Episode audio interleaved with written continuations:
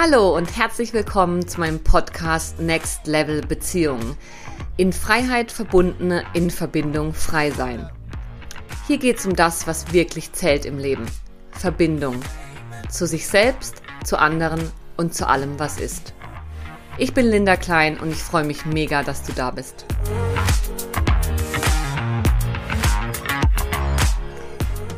In dieser Folge spreche ich mit Philipp Gonser, Berater und Coach für Beziehungsgestaltung, darüber, warum Trennung die Voraussetzung für Verbindung ist.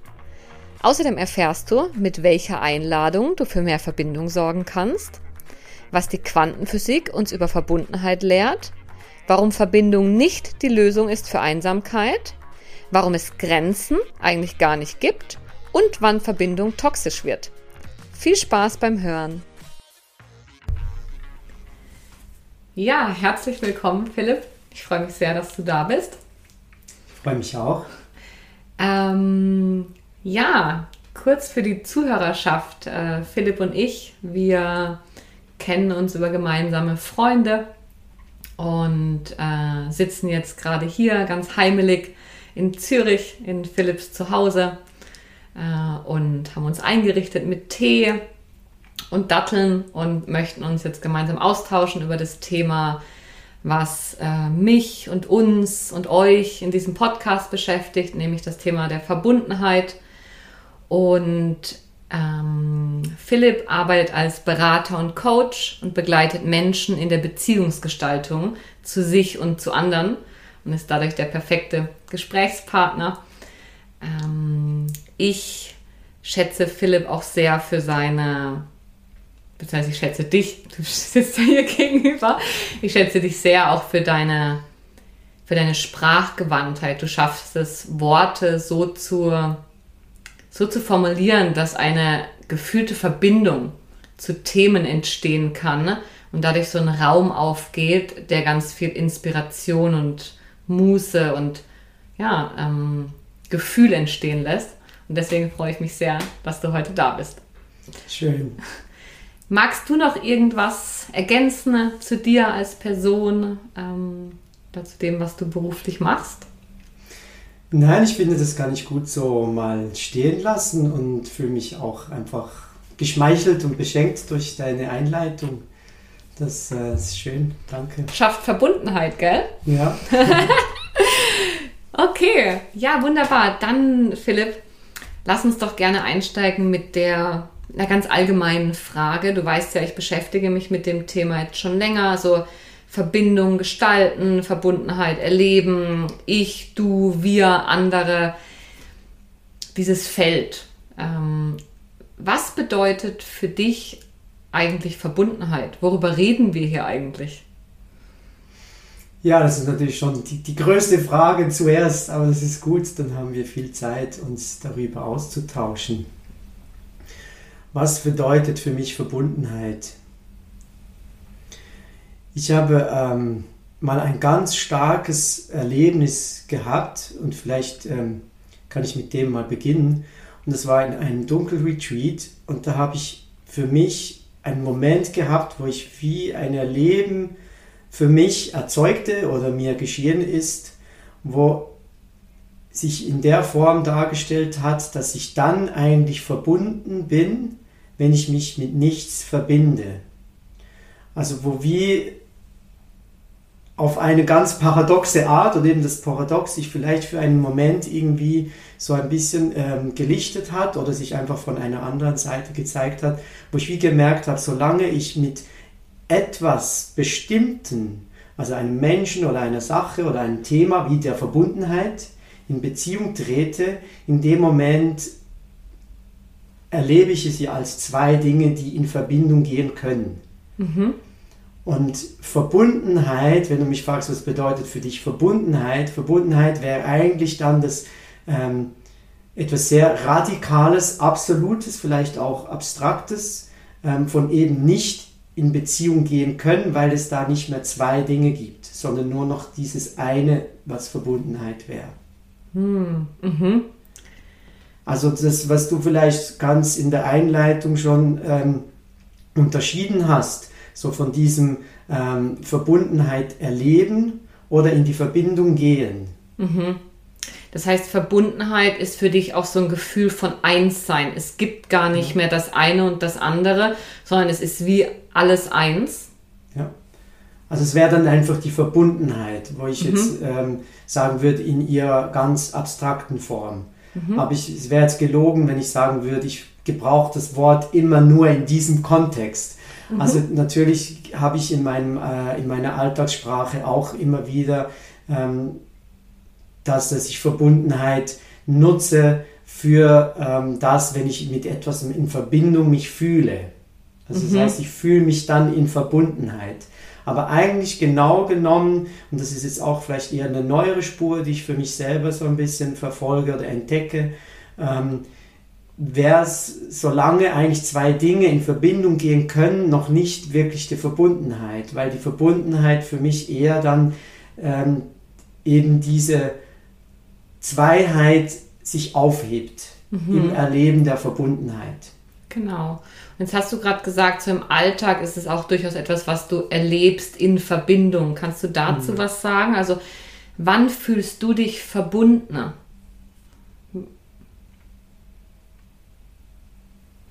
Ich fühle mich eigentlich am verbundensten, wenn ich in, wenn es mir gelingt, in die Präsenz zu kommen.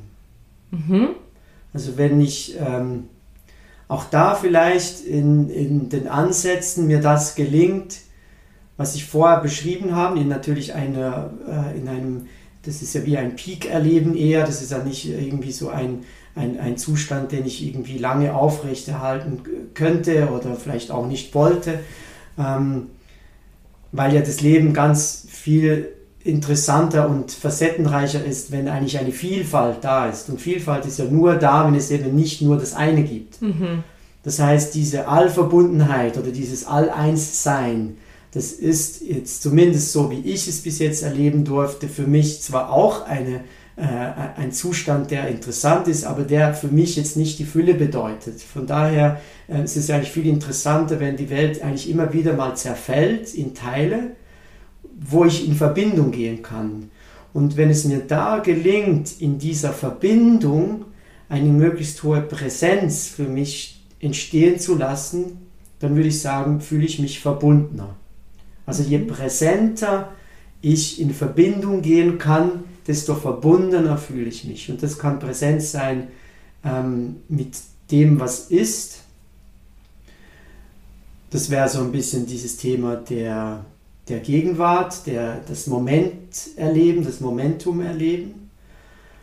Und da würde ich aber das schon für mich noch ein bisschen mehr ausdehnen als einfach wirklich nur diesen Moment jetzt. Also ich habe wie so für mich immer wieder auch ähm, das Gefühl, es ist ein bisschen gewaltsam, diesen Moment immer so einzuschränken auf das, was jetzt gerade hier passiert. Mhm. Ich glaube, es gibt auch Möglichkeiten, das irgendwie auszudehnen in eine Erfahrungswelt, das wäre das Vergangene, das Gewordensein und in eine Zukunftswelt, das was irgendwie noch werden könnte. Also ich mhm. glaube, es ist mir auch möglich, in ein Erleben zu kommen, wo ich ganz präsent zum Beispiel was visualisiere, das es noch nicht ist. Also wenn Menschen zum Beispiel eine Vision haben oder einen Wunsch, irgendwie sich auf was zubewegen möchten, ich glaube, auch da kann ich zum Beispiel in eine sehr hohe Präsenz zu kommen äh, in eine sehr hohe Präsenz kommen, ähm, in eine Verbindung zu gehen, also in eine Verbundenheit, irgendwie mich hineinzubewegen in diese Vision, die ich zum Beispiel vielleicht habe von einem Ich oder meinem Leben in zwei Jahren, in fünf Jahren oder was auch immer. Und das mhm. passiert ja auch zum Beispiel viel in meinem Coaching-Raum, wo ich ja dann mit diesen Leuten eigentlich genau versuche, diese Bewegung zu vollziehen. Also das heißt auch, die Verbindung zum Beispiel zu der eigenen Vision von dem zukünftigen Leben. Also so dieses sich connecten, eine, ähm, ja, eine Straße bauen zwischen dem, was ist und dem, was werden soll, weil diese Verbindung überhaupt ermöglicht, dass ich mich darauf zubewege. Mhm. Ja, oder vielleicht jetzt analog dazu, wir sind ja jetzt ähm, in einem sprachlichen Austausch. Und da haben wir halt wie nur die Möglichkeiten der Sprache. Mhm. Und die Sprache, die schließt ja eigentlich immer vieles aus, mehr als das sie sagen kann. Mhm. Das heißt, es geht ja jetzt vor allem ein bisschen darum, das kleinstmögliche Missverständnis zu finden. Mhm. Und eine Analogie, die jetzt so spontan für mich auftaucht, aber jetzt auch jetzt gerade vielleicht aus diesem Gesagten von vorhin mit diesem Moment, also dieses ähm, haben wir eigentlich ein ähnliches Phänomen mit dem Zeiterleben. Das ist ja wie ähm, einerseits diese chronologische Zeit gibt, über die wir sprechen können und sagen können, wir treffen uns irgendwie am Freitag um 2 Uhr an einem bestimmten Ort. Mhm. Das heißt, es gibt irgendwie so eine ähm, Raumzeitstruktur, wo wir uns irgendwie in der Zukunft treffen können. Mhm. Und dann gibt es so dieses Zeiterleben dieses Moments, so diese, diese irgendwie gefühlt das ewigliche Jetzt oder was das dann ist. Da gibt es, glaube ich, auch eine, eine Brücke in, ich würde es das nicht zwingend metaphysisch nennen, aber es ist zumindest eine andere Raumzeiterfahrung als die ich für mich erlebe, wenn ich ähm, vom Freitagnachmittag um 2 Uhr spreche. Mhm. Und ich glaube, ein ähnliches Phänomen ähm, könnte man jetzt vielleicht auch mit diesen Begrifflichkeiten wählen von in Verbindung gehen oder Verbundenheit erleben. Mhm. Wo ich sagen kann, wenn es mir ähm, gelingt, in einer Beziehung oder auch wir hier jetzt in diesem Gespräch in die volle Präsenz zu kommen, mhm. dann wird diese sogenannte Stunde, die wir jetzt zusammen ausgemacht haben, ja nicht für uns das gleiche Zeiterlebnis, wie wenn wir ständig auf die Uhr gucken und schauen, wie verstreicht jetzt diese chronologische Zeit. Mhm. Und in diesem Sinne, glaube ich, ist es möglich, mit zukünftigem in Verbindung zu gehen. Mhm. Und eigentlich, ähm, dass es vielleicht dann ähm, gar nicht so sehr darum geht, wie ist mein Leben jetzt und wie ist mein Leben in zwei Jahren, sondern dass es eher darum geht, in dieses jetzige Erleben zu gehen, wo dieses mich in zwei Jahren eigentlich auch schon gibt in einer bestimmten vorskizzierten Form. Mhm.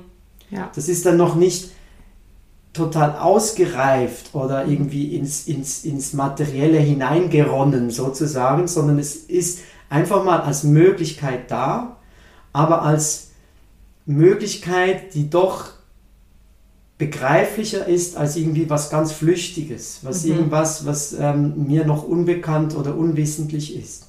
Und das wäre für mich wie so ein Hineingreifen eigentlich in, diesen, äh, in dieses Jetzt, das schon verbunden ist mit dem, was kommen wird. Mhm. Ich weiß nicht, ob das irgendwie verständlicher wird. Ich, ich, liebe die Art, wie du solche Dinge beschreibst, weil einfach nochmal ähm, ganz anderer Zugang ist. Vielleicht noch ähm, mh, etwas konkreter jetzt für, für mich und auch für den, für den Zuhörer. Wie erlebst du, wie schaffst du Verbindung zu anderen Menschen? Also wann fühlst du dich verbundener? Also ich kann jetzt von mir sprechen. Wir beide, wir fühlen uns, ich fühle mich gerade verbunden mit dir. Ich kann immer nur von, man kann, glaube ich, immer nur von sich sprechen. Ne? Wenn es um das Gefühl der Verbundenheit geht. Und ich fühle mich dir verbundener, weil wir zum Beispiel vorhin auch schon zusammen gegessen haben und so ein bisschen einen gemeinsamen Raum kreiert haben.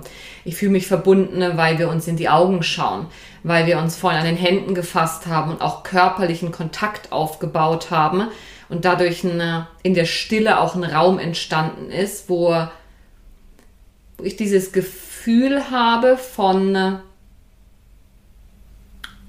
ich bin nicht alleine, sondern da ist jemand und wir schwingen in dem Moment mhm. miteinander.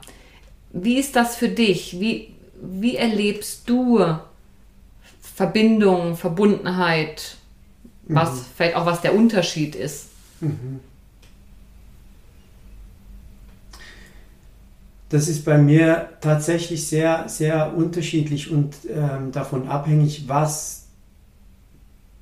mir gegenüber tritt und ich in Verbindung gehen möchte. Mhm.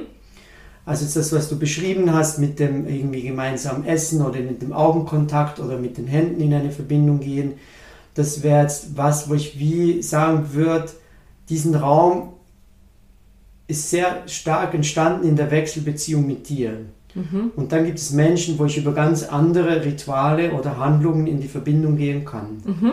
Das heißt, wenn ich jetzt so das mit dir gemeinsam reflektiere, merke ich gerade selber, dass ich da sehr beweglich, glaube bin mhm. und sehr stark mich versuche, das ist ja auch irgendwie immer wieder eine, eine konstruierte Wirklichkeit, aber versuche ähm, herauszuspüren, was braucht das Gegenüber, damit eine vertrauensvolle Beziehung entstehen kann. Was jetzt in, mhm. in meinem äh, Coaching-Raum, wo ich Menschen empfange, die ja vielfältiger nicht sein könnten. Also jeder Mensch ist ja eigentlich ein Universum für sich natürlich und trotzdem gibt es ja gewisse ähm, Strukturen und Muster, wie, wie die Phänomene irgendwie äh, für uns, glaube ich, in eine Sinnhaftigkeit kommen, wo wir überhaupt sowas äh, entstehen lassen können wie Verbindung. Mhm. In die Verbindung zu gehen, das glaube ich, ist ja schon was, was Sinnhaftes oder jetzt auch vielleicht wirklich ähm, Struktur im, im, im Wortsinne des Lateinischen, also irgendwie ein Sinngefüge, irgendwas ähm, da reinzugeben, wo wir sagen, aha, da bin ich, da bist du und es gibt ein Wir gemeinsam. Mhm. Und da, um deine Frage ähm, zu beantworten, ganz konkret ist es für mich eigentlich immer wieder was anderes. Mhm. Und ich merke jetzt gerade, dass ich da sehr fest mich am Gegenüber anpasse, mhm. um in die Verbindung mit diesem Gegenüber zu gehen. Mhm. Und glaube ich auch eine, ein gutes Sensorium dafür habe. Mhm. Und was ich von meiner Seite, glaube ich, reinbringe, ist, also das kann ich auch nur sagen, weil das Menschen mir sehr häufig zurückspiegeln, ist so ein Raum, wo sich die Menschen nicht gewertet fühlen, also weder ab noch aufgewertet im Sinne von gehypt oder irgendwie klein gemacht, mhm. sondern wo die Menschen das Gefühl haben, sie können einfach mal mit dem sein, was sie gerade sind. Mhm. Und das, glaube ich, ist so eine Einladung, wo auch Verbindung schafft mit dem, was gerade ist. Mhm. Das heißt, in dem Moment, wo mein Gegenüber nicht was anderes sein muss, als sie sich gerade drin befindet, entsteht ja auch eine bessere Verbindung mit sich selber. Mhm. Sie kommt dann, glaube ich, ich würde sagen, es gibt wie so eine äh, in mir drin, so eine ganz tiefe, natürliche Einladung ans Gegenüber, du darfst sein, wer du gerade bist. Mhm. Und ich bin eigentlich am meisten beschenkt von dir, wenn du mir zeigst, wer du jetzt gerade bist. Weil ich mhm. dann eigentlich am meisten mit dir in Verbindung gehen kann. In Form von in Beziehung sein. Mhm. Und wenn ich die Frage jetzt nochmal anders beantworte, von wie gehst du in Verbundenheit, dann merke ich, das hat irgendwie nochmal eine ganz andere Qualität. Mhm. Und da würde ich nochmal wie zurückkommen zu dem, was ich ganz am Anfang gesagt habe, vor, ähm, von dieser ähm, eher, eher im Sinne von mich eben nicht mit was Bestimmten in Verbindung bringen. Also eigentlich eher das Weglassen von in Verbundenheit gehen mit jemand Bestimmtem oder mit mir selber, sondern einfach nur dieses Geschehen lassen. Genau, also etwas, was aus dem Moment heraus entstehen darf, wenn man aus dem Weg geht, statt was man forcieren und ja. herbeiführen kann. Ja, also das, was vielleicht auch teilweise unter der Begrifflichkeit Selbstvergessenheit geschehen kann. Mhm. Oder was manche Leute vielleicht auch mit Flow erleben oder so gleichsetzen würden, wo ja oft die Person, die was tut, geht eigentlich vergessen in dem, was sie tut. Also man erlebt sich eigentlich nur noch als Gesamtes. Und wir hatten es vorhin kurz schon von dieser Satzbildung, ich gehe mit mir in Verbindung. Mhm. Und wenn ich mit mir in Verbindung gehe, dann sind ja da schon zwei. Und dann habe ich so ein bisschen die Frage, ja, wer bin ich jetzt von diesen Zweien? Und in dem Moment, wo ich die Frage stelle, was bin ich denn von diesen beiden, die in Verbindung gehen, wenn ich mit mir in Verbindung gehe, habe ich ja irgendwie schon was Drittes, was irgendwie sich damit auseinandersetzt, dass ich jetzt ja gerade mit mir in Verbindung gehen kann. Mhm. und nehme das mal vielleicht irgendeinen Beobachter, wo gerade irgendwie so ein bisschen erstaunt und vielleicht auch verwirrt denkt, ja, aber hä, ähm, also wenn ich nicht nur jemand bin, sondern mehrere, ähm, wer ist denn da irgendwie noch der, der das Ganze irgendwie moderiert oder leitet oder irgendwo hinführt? Also dieses Erleben von sich selbst in der Beziehung mit sich selbst ist ja auch schon sehr facettenreich. Mhm. Und ich will jetzt mal sagen, diesen Spielplatz ähm, nicht nur ähm, zu bespielen, sondern auch das Spiel selber noch zu beobachten, gibt mir dann wie die Möglichkeit, vielleicht auch erst das Spiel nicht zu tun. Also mhm. es ist mhm. halt wie dann ähm, vielleicht das, was in gewissen spirituellen Techniken äh, oder auch äh, gedanklichen Überbauten, so dieses, dieses Nicht-Tun, also dieses Tun, was ja Nicht-Tun ist, wo ja dann irgendwie die Sprache nicht mehr das Werkzeug ist, um es zu vermitteln, aber wo vielleicht, glaube ich, wir eher in diesen Bereich kommen. Mhm. Jetzt hast du über die Verbindung zu sich selbst gesprochen. Glaubst du, dass Verbundenheit, dass, dass sich mit sich selbst verbunden fühlen, eine Voraussetzung ist, um äh, Verbindung mit anderen erleben zu können oder umgekehrt, dass man über die Verbindung mit anderen die Verbindung zu sich selbst findet. Ich frage aus dem Hintergrund, weil es ist ja momentan großes Thema auch da draußen in dieser Welt, nehme ich es wahr. Ja, du musst dich erst selber lieben, bevor du jemand anderes lieben kannst und Beziehung geht nur also Beziehung aller Art, aber vor allem Partnerschaft funktioniert nur, wenn du dich selber erst gefunden hast, was auch immer man da eigentlich sucht und wo ist, wo bin ich eigentlich, wenn ich mich erst finden muss. Aber mal abgesehen davon, so diese Frage von, bedingt sich das gegenseitig oder ist es am Ende alles eins? Die Verbindung zu sich und die Verbindung zu anderen. Mhm. Wie hängt das für dich zusammen? Wie erlebst du das? Also ich finde es erstmal eine sehr, sehr schöne Frage, weil das ähm, mich auch immer wieder mal ähm, verwirrt, weil ich im ersten Moment sagen würde, ja klar, ich kann nur mit anderen so verbunden sein, wie ich mit mir selber verbunden sein kann. Ich kann nur so viel Liebe irgendwie empfangen, wie ich selber irgendwie für mich aufbauen kann. Also so irgendwie so ein, als wäre das irgendwie so ein mathematisches irgendwie Gleichheitsprinzip, wo man ähm, irgendwie so ein, äh, ein Waage, irgendwas, was sich immer die Waage halten muss. Und das scheint für mich irgendwie auf einer Kopfebene immer wieder mal so, ja klar, irgendwie schon. Und dann merke ich aber, dass ich ganz viele Erfahrungen gemacht habe, die dem widersprechen. Dass es mir immer wieder mal gelungen ist, in bestimmten Räumen in eine Fähigkeit des Liebens zu kommen, weil dieser Raum aufgeladen wurde von bestimmten Menschen, die es einfach super gut können. Mhm. Und das würde ich auch übertragen auf die Fähigkeit, von in Verbindung zu gehen. Ich glaube, ähm, dass es einfach auch Möglichkeitsräume gibt, die das eine oder das andere begünstigen. Und ich glaube sehr wohl oder habe auch immer wieder das in meinem Leben so äh, erfahren, dass zum Beispiel eben das, was ich gebracht habe, ist mit der Liebe und der, der Verbundenheit, wenn jemand, ähm, ich versuche es wie noch pragmatischer irgendwie zu, ein Beispiel zu geben, in der Schule, wenn du in, de, in, der, in der Regelschule ähm, hast du Mathematik und dann hast du eine Lehrperson, die die ersten sechs Jahre vielleicht dir das versucht beizubringen. Wenn diese Person das in einer Art, in einer Methodik irgendwie oder Pädagogik versucht zu tun, die dir nicht entspricht, dann hast du nach diesen sechs Jahren das Gefühl, du bist nicht gut in Mathematik. Mhm. Aber vielleicht hat es viel mehr dazu, das, äh, damit zu tun, dass es nicht die richtige Art des Vermittelns war für dich. Mhm. Und das ähm, würde ich übertragen auch auf diese Dinge wie Verbundenheit erleben oder die Fähigkeit, ähm, Liebe zu erleben oder ähm, ganz viele Dinge. Ich glaube, ähm, dass es so gesehen sehr wohl darauf ankommt, ähm, wie sehr ich mich lieben kann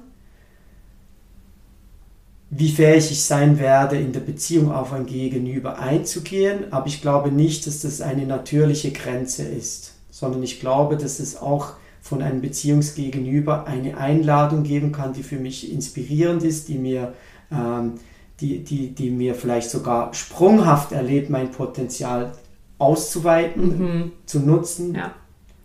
Es ist ein bisschen. Ähm, mhm.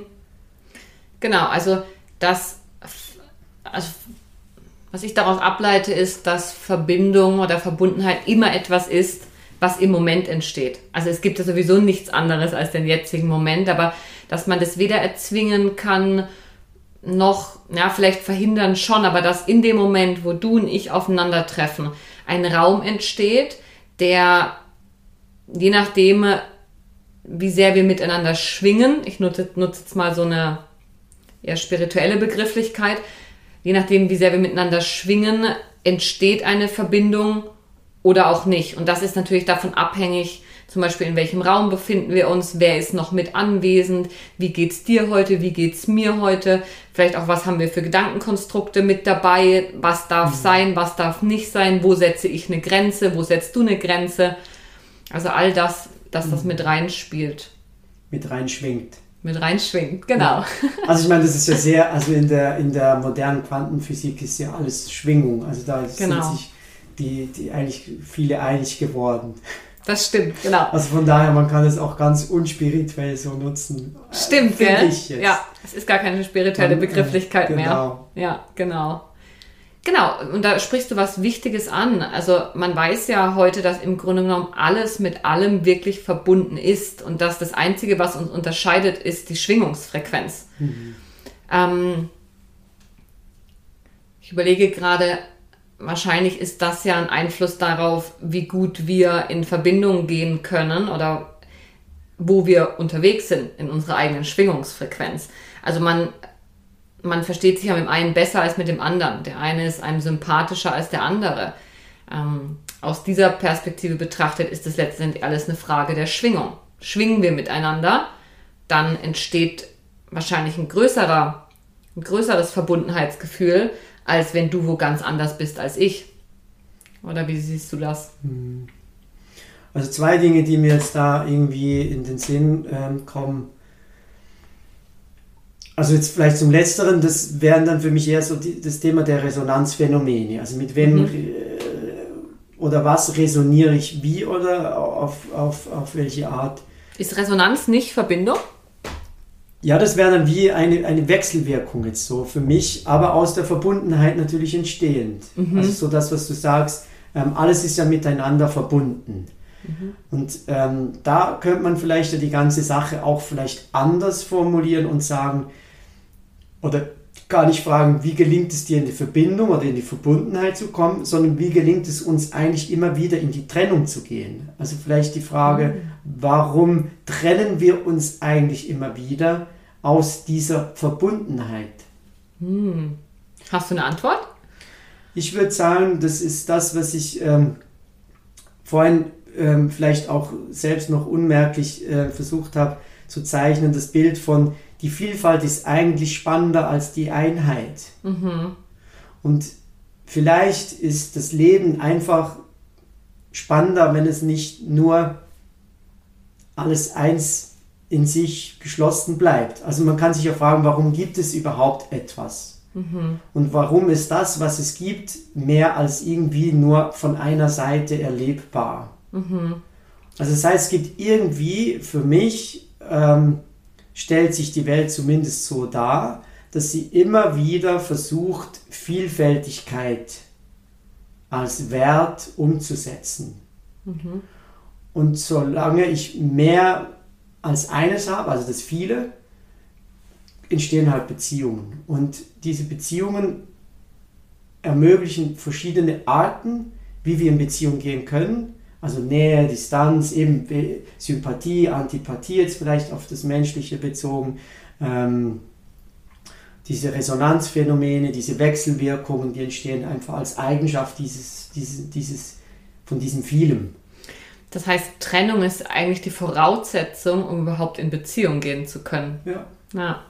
Hm, sehr ja. spannend, ja. Ja, weil was, was, was will mit was in Verbindung, wenn es nur das eine gibt? Oder? Genau. Das heißt, wir haben uns vielleicht, würden jetzt manche sagen, bewusst für die Trennung entschieden mhm. und eben nicht für diesen mit allem immer ständig nur Verbundenheitserleben unterwegs zu sein. Mhm. Jetzt ist es ja so, also ich kenne das von mir selbst und ich erlebe das auch immer wieder bei meinen Klienten. Ne? Einsamkeitsgefühle. So dieses Gefühl von, ich bin getrennt und zwar in einem negativen Sinne. Also ich fühle mich alleine, unverbundene. Ähm, da ist so eine tiefe Sehnsucht nach irgendeiner Art von Kontakt, Beziehung, Verbindung, wie auch immer man das benennt. Aber ein Ich bin hier und irgendetwas ist woanders und ich möchte eigentlich hin, aber kann nicht so richtig. Begegnet dir das auch in deiner Arbeit? Und wenn ja, wie gehst du damit um? Also mit mhm. Für mich der Polarität vielleicht auch zwischen Einsam, also mhm. Einsamkeit als Gegenteil von Verbundenheit. Wie, wo kommt das her aus deiner Sicht? Was, was machst du damit, wenn da Menschen vor dir sitzen, die auch wirklich darunter leiden, dass sie sich unverbunden fühlen? und die fernab von äh, diesen sehr wertvollen Diskursen, die wir hier führen, sich einfach scheiße fühlen, weil sie sich unverbunden fühlen. Mhm.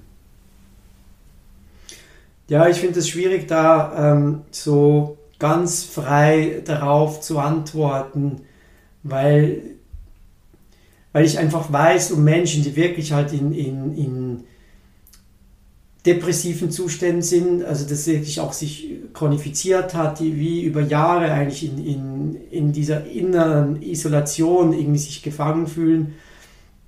Von daher ähm, merke ich, ähm, dass die Einladungen, die ich jetzt zum Beispiel machen kann in meinem Raum, ähm, die gehen halt erstmal nicht gleich in das Gegenteilige, sondern halt wie nochmal aus dem toxischen heraus, also ich würde das jetzt so vielleicht versuchen, ein Bild ähm, zu geben, äh, sofern das in einem Gespräch so möglich ist.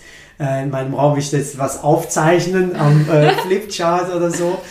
Ähm, aber was ich viel immer wieder mal ähm, als Bild nutze, ist ähm, diese Polarität von Autonomie und Verbundenheit. Und mhm. viele merken dann in diesem Wortpaar, das sich vielleicht als erstes mal so polar aufspannt, ähm, kommen viele dann drauf, aha, aber wenn ich für mich in einer gewissen Form der Autonomie bin, dann kann ich ja auch viel besser in die Verbindung mit anderen gehen. Also jetzt nehmen wir diese Worte sehr im Alltäglichen nicht wie zuvor genutzt. Aber so dieses, wenn ich mit anderen in Beziehung treten will, dann muss ich ja erstmal bei mir ankommen. Das, was wir vorhin so ein bisschen, mhm. ich muss mit mir, mit mir verbunden sein, gut, damit ich mit anderen in eine gute Verbindung kann, haben kann. Und das finde ich, funktioniert so in diesem Alltagsgebrauch sehr gut und ist auch sehr anschlussfähig für viele. Und die Einsamkeit oder die Isolation, das wäre für mich wie so eine toxische Form oder einfach eine übertriebene Form der Autonomie. Mhm. Also wenn ein Mensch aus Angst vor Abhängigkeit vor anderen so stark in die Autonomie sich zurückgeht, dass die Verbindung so nur noch als, jetzt gehen wir davon aus, dass alles verbunden ist, aber diese Verbindung wird nur noch als Trennung erlebt sozusagen, dann glaube ich, dann kippt es in, in einen schmerzlichen Zustand. Und dann gibt es so dieses Sehnsuchtserleben nach diesem anderen Pol, mhm. nach diesem wieder in, Verbundensein, in Verbundenheit kommen mit der Welt. Und dann bin ich eigentlich in so einer polaren Struktur gefangen und bin so an, an einem Pol und sehne mich eigentlich nach dem Gegenteil.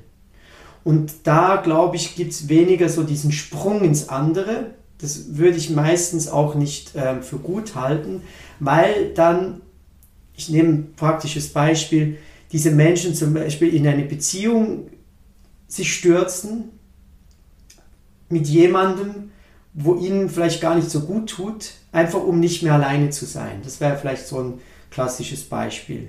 Menschen, die Beziehungen, auch vielleicht die sie schon haben, aufrechterhalten vor der Angst der Einsamkeit. Mhm. Das wäre dann auch wieder dieses, dieses Gegenstück, oder? Also Menschen, die einsam sich erleben, sie sehnen sich nach einem Partner, der ihnen irgendwie dieses Gefühl der Verbundenheit geben kann, des nicht mehr Alleinseins geben kann und dann eigentlich Ja sagen zu Beziehungen, die eigentlich für sie gar nicht so günstig sind. Mhm. Und auch diese Beziehungen in meiner Beobachtung dann oft auch gar nicht ihnen das eigentlich geben, was sie sich wünschen.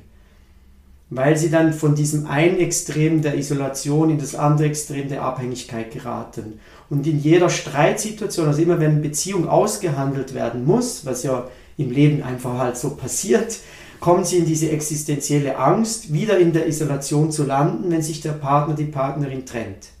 Das heißt, diese Beziehung wird in der Qualität für sie gar nicht ihnen das geben, was sie suchen, nämlich eine Beziehung auf Augenhöhe, wo die Beziehung oder die Verbindung immer wieder auf dieser ähm, Ebene der Augenhöhe ausgestaltet werden kann. Sie sind eigentlich in einer sehr asymmetrischen Beziehung von bitte verlass mich nicht, weil dann bin ich wieder einsam. Und ich denke, da sprichst du ein weit verbreitetes Phänomen an. Ähm, ich denke, da können sich viele damit identifizieren, sowas schon erlebt zu haben, entweder in der Rolle des Abhängigen oder in der Rolle des anderen. Hast du da einen Tipp, wie man aus dieser, aus diesem Abhängigkeitserleben rauskommen kann? Also es ist ja ein, ich projiziere mein Glück in den anderen und ohne mhm. den anderen spüre ich mich auch selbst nicht mehr. Also ich brauche den anderen. Und das löst ja einen riesen Druck auf allen Seiten aus. Hast du einen Tipp, ja. da rauszukommen? Ja. Ich würde jetzt wie sagen, ähm, da sind wir wieder bei diesem, die Beziehung mit sich selber, was ja auch schon zwei sind, mhm. mindestens. Und da halt anzufangen. Und dann sind wir vielleicht wieder bei diesem ähm, Alltagstipp von ähm, klär die Beziehung mit dir selber bring dich selber mal in die Selbstliebe. Also mhm. was liebt sich, wenn ich mich selber liebe? Mhm. Kann ich mich ja dann fragen. Und da ähm, wäre dann der Tipp, sofern es sowas wie, wie ein Rezept dafür gibt, sich vielleicht einfach mal zu beobachten, wie man mit sich selber spricht.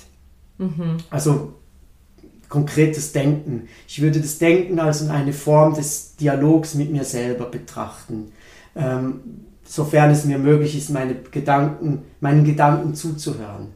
Manchmal hilft da natürlich ein Gespräch. Das ist ja auch das, würde ich jetzt mal sagen, was Menschen als nützlich erleben, wenn sie in einen Coachingraum gehen, also bei dir oder anderen, wo sie wie sagen, ich möchte eigentlich im Dialog mit dir mir selber ein bisschen zuhören lernen. Mhm. Und da sehe ich auch oft meine Hauptaufgabe drin, die Menschen, die zu mir kommen, eigentlich vor allem zu spiegeln und zu sagen, ich nehme wahr, ich höre jetzt, ich habe das und das so und so verstanden. Und eigentlich in dieser Spiegelung der Menschen, sie sich selber nochmal anders hören oder sehen lernen können. Mhm. Und dann aus dieser Beobachtung vom eigenen Dialog oder dem Gespräch mit sich selber mal einfach darauf zu achten, wie liebevoll gehe ich mit mir selber um. Wo werte ich mich ab? Wo gehe ich mit mir in welcher Art in Beziehung oder eben in Trennung? Mhm. Wo werte ich mich ab? Sage ich, ah oh Mann, ich bin so blöd, jetzt habe ich das wieder gemacht und warum mache ich das ständig? Also wo Menschen, die, die ähm, es gibt viele Menschen, die werfen sich selber ständig irgendwelche Dinge vor oder werten sich selber ab. Und da kommt jetzt, ich könnte mir vorstellen, da kommt jetzt bei vielen die Frage auf, hä, was hat denn das damit zu tun, ob ich von dem Partner abhängig bin? Also inwiefern ist die Art, wie ich mit mir selber umgehe, im Zusammenhang damit, ob ich abhängig, mich abhängig fühle mhm. von dem anderen ja. in einer Beziehung? Ja, gute Frage. Das erste, was mir jetzt spontan einfällt, ähm, auch jetzt aus diesem Gespräch oder schon Gesagten, sind vielleicht schon so ein bisschen die, die Resonanzphänomene. Mhm. Da glaube ich halt schon dran, dass es aus diesem Bild, alles ist miteinander verbunden, gibt es einfach, sagen wir, in diesem Allverbundenen gibt es schon so eine Art von Wesenheiten, die in einer gewissen Frequenz schwingen und die dann halt sich so irgendwie sortieren, dass dann ähm, Dinge zueinander finden, die sich irgendwie in diesem Resonanzphänomen zueinander gefunden haben. Also ich merke, es ist so ein mhm. bisschen tautologisch, was ich gerade versuche zu machen, aber ähm, also, die Frage ist ja, was bringt mir jetzt das oder wie bringe ich diese beiden Welten zusammen? Mhm. Ganz verkürzt gesagt würde ich sagen, und das ist jetzt vielleicht auch ein bisschen schmerzhaft und ich weiß, dass es nicht nur für alle irgendwie freudvoll zu hören ist, aber es ist halt so, wie ich die Welt erlebe. Ich glaube, wenn ich selber mich die ganze Zeit abwerte, dann muss ich mich vielleicht nicht wundern, wenn ich auf Menschen treffe, die das Gleiche tun. Mhm. Und wenn ich selber mit mir in einer guten, liebevollen Beziehung bin, dann glaube ich, dann werde ich auch eher Menschen überhaupt schon in mein Leben einladen oder mit auch Zeit verbringen. Es gibt ja auch, es geht ja auch darum, mit, mit welchen Menschen möchte ich Zeit verbringen. Mhm. Und Menschen, die sich selber mehr Sorge tragen oder sagen, ähm, sich selber nicht innerlich immer wieder abwerten, die werden das, glaube ich, auch von anderen Menschen weniger zulassen. Ja. Und da, glaube ich, ist so ein bisschen der Schlüssel drin, in eine andere Beziehungswelt Schritt für Schritt hineinzuwachsen, wenn ich mich selber zuerst mal beobachte, wie ist die Beziehung mit mir, wie spreche ich mit mir selber, wie gehe ich mit mir um und dann da anzusetzen und in eine liebevollere Beziehung mit sich selber zu gehen, glaube ich, führt einfach aus diesen Resonanzphänomenen heraus Schritt für Schritt dazu, dass ich auch eher mir eine Umwelt erzeugen werde oder auch Menschen verlasse, Beziehungen verabschiede, ähm, die mir halt da nicht mehr gut tun. Hm, genau. Ich denke, da sind wir uns einig, das ist ja auch Kern unserer Arbeit. Ja. Also es geht ja darum, dass Menschen zu uns kommen, die leiden an, in irgendeiner Form an dem, wie es gerade ist und möchten eine Veränderung. Und eine Veränderung können wir immer erstmal im Innen kreieren und dann wirkt, wirkt sie sich aufs Außen aus. Sonst ist meine Erfahrung, wiederholen sich im Außen die Dinge, wenn ich nicht da ansetze, dass ich auch in mir eine Veränderung herbeiführe. Also ich kann, wenn ich ein Problem, also klassisches Beispiel, wenn wir jetzt gerade von Beziehungen reden, es gibt, du gehst von einem Partner zum nächsten und jedes Mal landest du in der gleichen Spirale. Und plötzlich siehst du dich die gleichen Streitgespräche führen mit einem anderen Gegenüber. Mhm. Und irgendwann kommen ja Menschen an den Punkt, wo sie erkennen, ah, das hat was mit mir zu tun kann sehr schmerzhaft sein, so wie du auch gerade gesagt hast, so dieses, oh, Resonanz, hat das vielleicht was mit mir zu tun, wie mein Umfeld mit mir umgeht. Aber gleichzeitig bringt es uns ja in diesen äh, Gestaltungsraum, also vom Opfer zum, äh, zum Gestalter meines Lebens. Ich kann entscheiden, ich kann wirken und kann Veränderungen herbeiführen in dem Sinne, wie ich es mir, wie mir wünsche, mhm. oder? Ja. Das ist eigentlich diese, diese Verwobenheit von Freiheit und Verantwortung. Mhm. Und ich glaube, dass sich viele Menschen mehr Freiheiten wünschen, aber die Verantwortung meiden möchten. Mhm. Und das funktioniert in meinen Augen nicht. Und Menschen, die sagen, okay, und ich übernehme Verantwortung, die werden unausweichlich erleben, wie immer mehr Freiheitsgrade entstehen im Übernehmen dieser Verantwortung. Also aus dieser Opferrolle, sagt man ähm, oft, herauszugehen und einfach aktiver Mitgestalter zu werden des eigenen Erlebens. Mhm. Und das bedeutet nicht, dass man von heute auf morgen alles anders werden kann.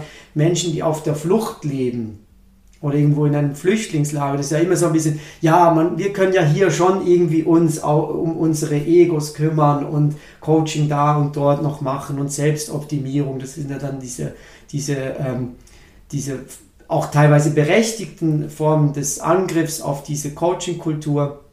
Aber ich glaube, es gibt halt sehr wohl einen Freiheitsgrad in uns im Erleben der Welt. Und das kann uns niemand anderes abnehmen. Und ich glaube, viele Menschen ähm, fürchten sich eigentlich noch ein bisschen von dieser Macht, die sie haben, im Gestalten der Welt, beziehungsweise im Gestalten des Erlebens der Welt. Weil wenn sie sich selbst eingestehen müssten, dass sie das selbst mitkreieren, sind sie in der Verantwortung, das mitzugestalten. Und das ist halt viel Arbeit. Mhm. Gerade dann, wenn das Erleben schmerzhaft ist. Weil das ja eigentlich unterm Strich bedeutet, ich bin für mein Leben selbst verantwortlich. Genau.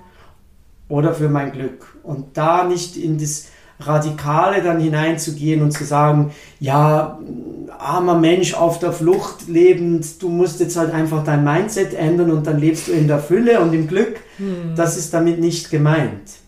Es ist, glaube ich, eher so gedacht, oder zumindest ich erlebe es so, ähm, es ist nur das Gewahrwerden dessen, dass ich das, wo ich mir gewahr werde, mitsteuern kann.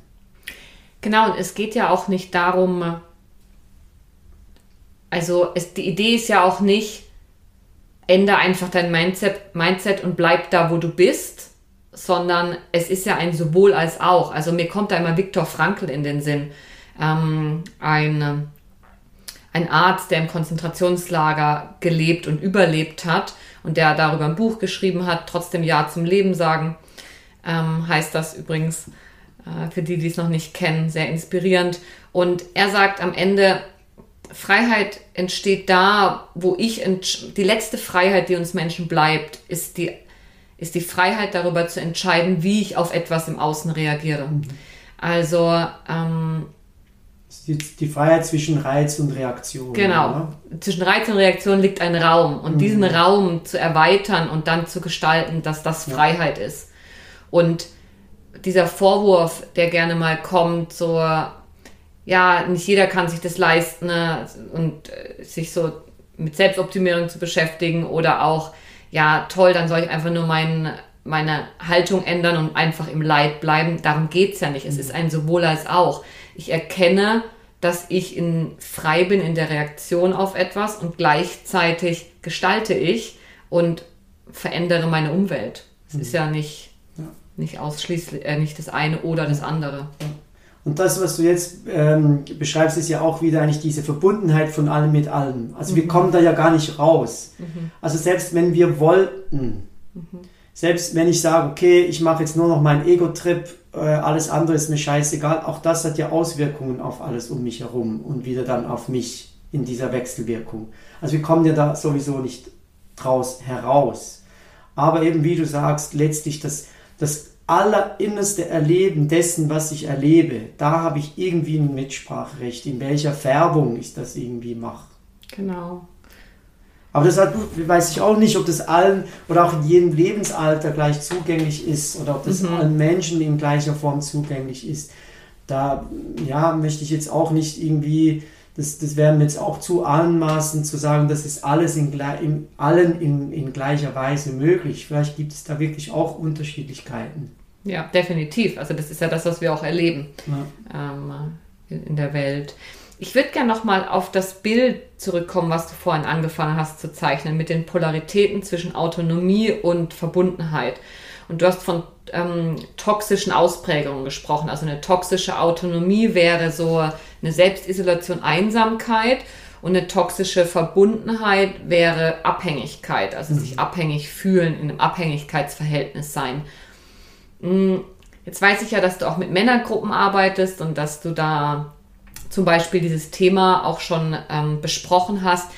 Wie bringst du Menschen, die sich vielleicht nicht tagtäglich mit solchen Themen beschäftigen, wie bringst du denen diese Idee näher und dass dann Fluss entstehen kann? Oder wie, wie nutzt du dieses, dieses Modell, wir nennen es mal mhm. Modell, von dieser Polarität zwischen Autonomie und Verbindung mit jeweils bis zu toxischen Ausprägungen? Mhm. Wie nutzt du das so, dass Menschen sich da drin gesehen fühlen und das gewinnbringend einsetzen können für mhm. sich?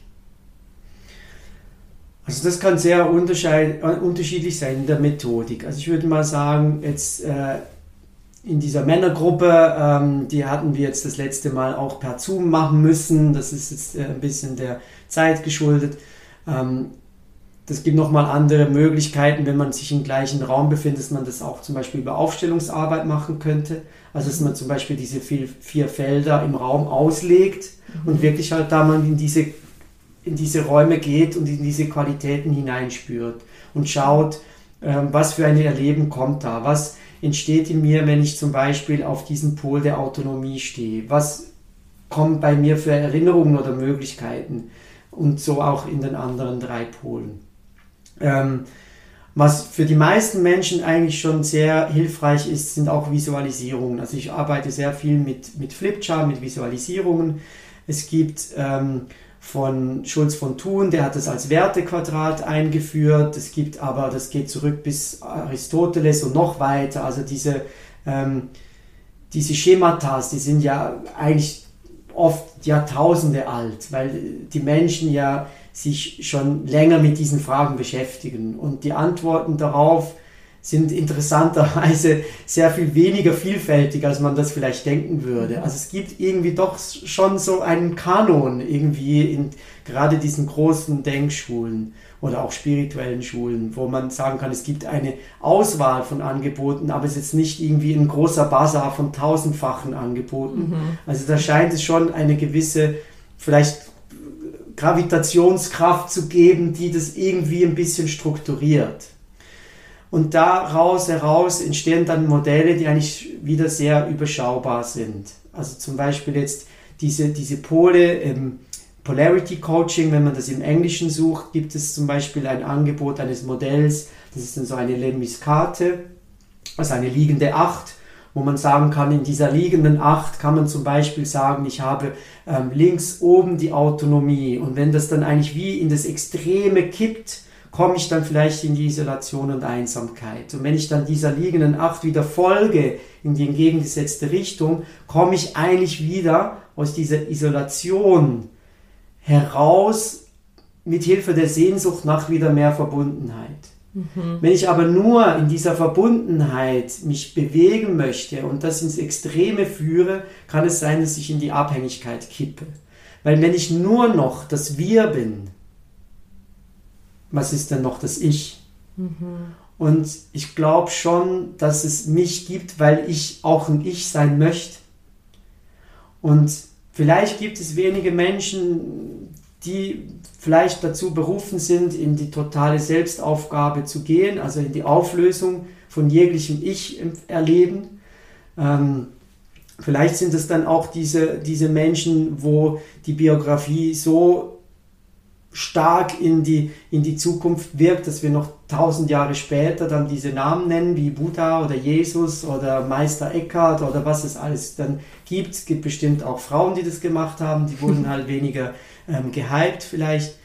Aber vielleicht gibt es Menschen, die dann wirklich ähm, eine Form finden, beziehungsweise eben diese Form verlassen und eigentlich nur noch die Verbundenheit leben. Mhm. Das weiß ich jetzt nicht. Also die Frage, die ich jetzt ja mit dir ein bisschen öffne, ist ja, gibt es auch eine extreme Form der Verbundenheit, die nicht gleich toxisch wird?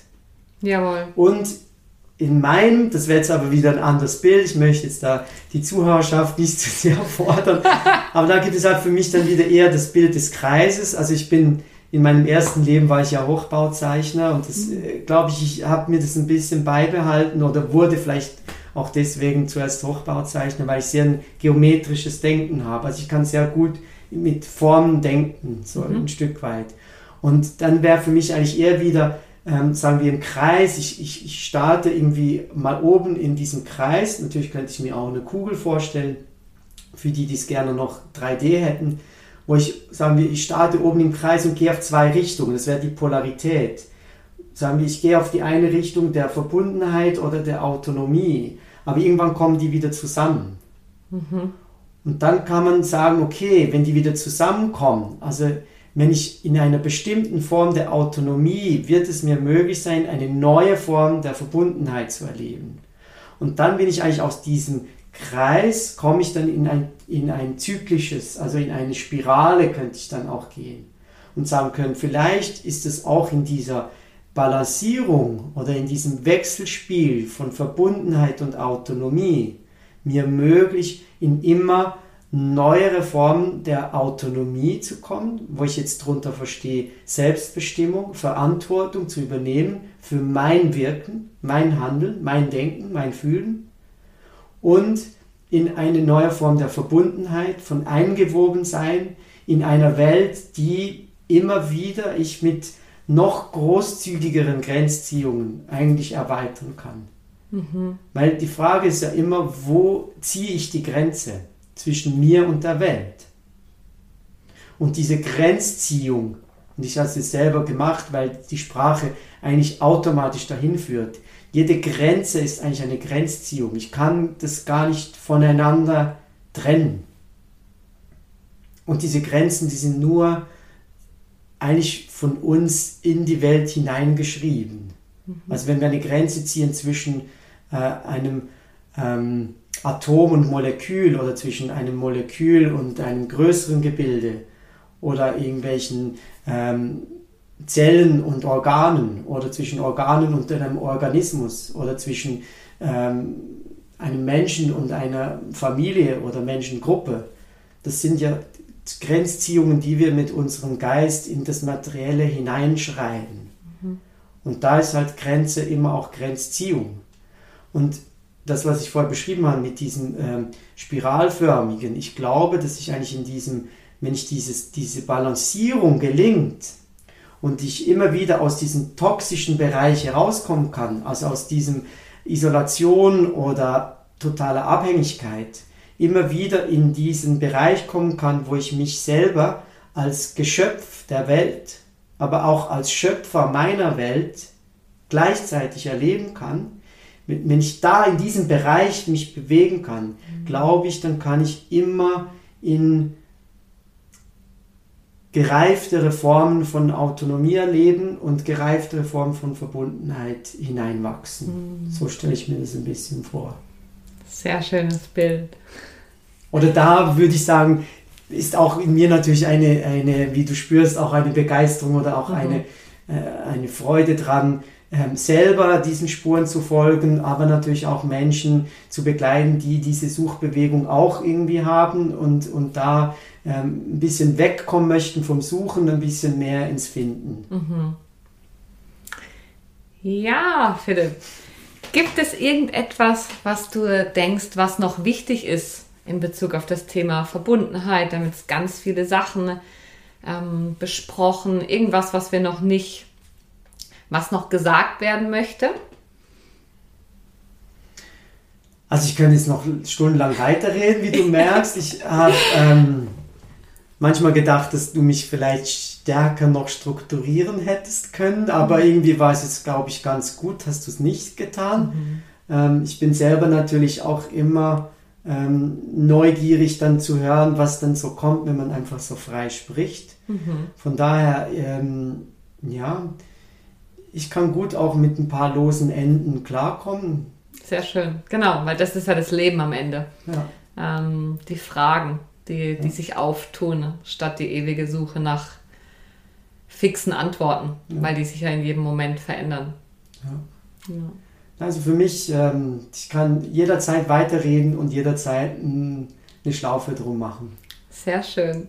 Ja, dann ähm, bedanke ich mich ganz herzlich. Super wertvoll ähm, für mich und auch für die Zuhörer, so auf diese Art und Weise aus deiner Perspektive, aus deiner ganz einzigartigen, aus deiner ganz einzigartigen Perspektive auf dieses Thema zu schauen. Und vielleicht zum Abschluss noch, ähm, vielleicht erzählst du noch ganz kurz über deine Arbeit. Wie könnte man dich erreichen, wenn man jetzt denkt, oh wow, da, da da schwinge ich damit, mit Philipp, das resoniert. Ähm, ich könnte mir vielleicht vorstellen, auch mit ihm mal mein eigenes, ganz konkretes Thema anzuschauen. Wie können Menschen auf dich zukommen? Ähm, für wen fühlst du dich zuständig? Mhm. Also erstmal vielen herzlichen Dank auch für dich, ähm, dass du dir ja, diesen Raum genommen hast, mich eingeladen hast. Ähm, und auch wirklich, ich habe richtig gespürt, wie du den Raum auch wirklich geöffnet hast für mich. Also gerade auch, ähm, auch dein Aushalten von offenen Enden hilft ja wieder mir ein bisschen freier zu denken. Also da sind wir eigentlich wieder ähm, in diesem Thema, dass auch eben in dieser Verbindung, die wir jetzt gerade haben, ja auch wieder ganz was Eigenes entstehen darf. Also herzlichen Dank an dich auch und ähm, ja, ich hoffe, dass es vielleicht das eine oder andere gibt, das äh, auch für jemand da irgendwie inspirierend sein kann oder eine Einladung. Und wenn jetzt Menschen das Gefühl haben, sie würden gerne irgendwie auch nochmal auf mich zukommen, dann gibt es eine Homepage, philippgonza.ch. Ähm, es gibt eine E-Mail, die ist da auch drauf, kontakt at philippgonza.ch. Es gibt da auch Telefonnummer ähm, man findet mich auch auf ähm, Facebook, glaube ich noch, im Moment zumindest noch. also eine, eine, sichere Kontaktmöglichkeit ist sicher meine Homepage. Super. Ich packe das auch alles noch in die Show Notes ja, und genau. freue mich gerade, das zum ersten Mal so auszusprechen. Ähm, vielen Dank auch, dass du mit mir mein allererstes Interview gestaltet hast für diesen Podcast. Ähm, ein grandioser Einstieg in einem, ich gehe jetzt mit einem ganz verbundenen Gefühl aus unserem Gespräch. Und genau das ist das, wo ich auch hoffe, dass du, lieber Zuhörer, äh, was mitgenommen hast für dich, dich inspiriert fühlst, vielleicht mit ein paar Ideen oder Worten äh, oder Ansichten, die jetzt gefallen sind, in Resonanz gegangen bist, in Verbindung. Und wenn du das weiterverfolgen magst, melde dich sehr gerne Mhm. Ähm, ja. Vielleicht noch zwei Sachen. Das mhm. eine ist ja, das Projekt hat ja auch was Schönes, wo du ja eigentlich auch diese für mich jetzt Weg-Zielstimmigkeit zusammenbringst. Also mhm. Also du sammelst ja einzelne Voten, die ja sehr autonom entstanden sind durch ein Einzelerleben eines Menschen und bringst die aber wieder in eine Verbindung in deinem Projekt von diesem Podcast über Verbundenheit, wo ja dann eigentlich auch aus diesen einzelnen, einzelnen Lebensweisen von diesem Begriff mal erst ähm, dann Erlebensräume wieder in Verbindung geraten, die wieder zu neuem führen werden. Also von daher ähm, auch ein sehr schönes Projekt. Und das Zweite, also mich gibt es auch auf Zürichdeutsch oder also vielleicht auch, dass das wie nochmal auch klar wird. Äh, wir haben uns jetzt entschieden, das auf Hochdeutsch zu machen damit auch die Zuhörerschaft vielleicht äh, von anderen äh, Regionen da ein bisschen besser kann mitkommen als auf Zürichdeutsch mit einer ganz leichten Basler angehauchten Note, ähm, wo auch ja, Zuhörer und Zuhörerinnen aus dem, ich sage jetzt mal, Grossraum Zürich sich sehr können willkommen fühlen, auch auf äh, Schweizerdeutsch mit mir ins Gespräch zu kommen. Sehr schön, gut, dass du es nochmal sagst. Bei mir gibt es nur Schweizerdeutsch im Verständnis. Sprechen kann ich es bisher nur so mäßig, aber es hat auch viel mit äh, der, dem. Egal, anderes ja, Thema. Gut. Vielen Dank, lieber Philipp. Ich danke dir, liebe Linda. Ja, das war mein Gespräch mit Philipp und ich hoffe, es hat dich genauso inspiriert wie mich. Wenn du magst, abonniere den Podcast gerne auf deiner Podcast-App, sodass du auch künftig erfährst, wenn eine neue Folge rauskommt. Und wenn du mir eine Bewertung dalassen willst, dann wäre das natürlich mega. Bis zum nächsten Mal. Ciao, ciao.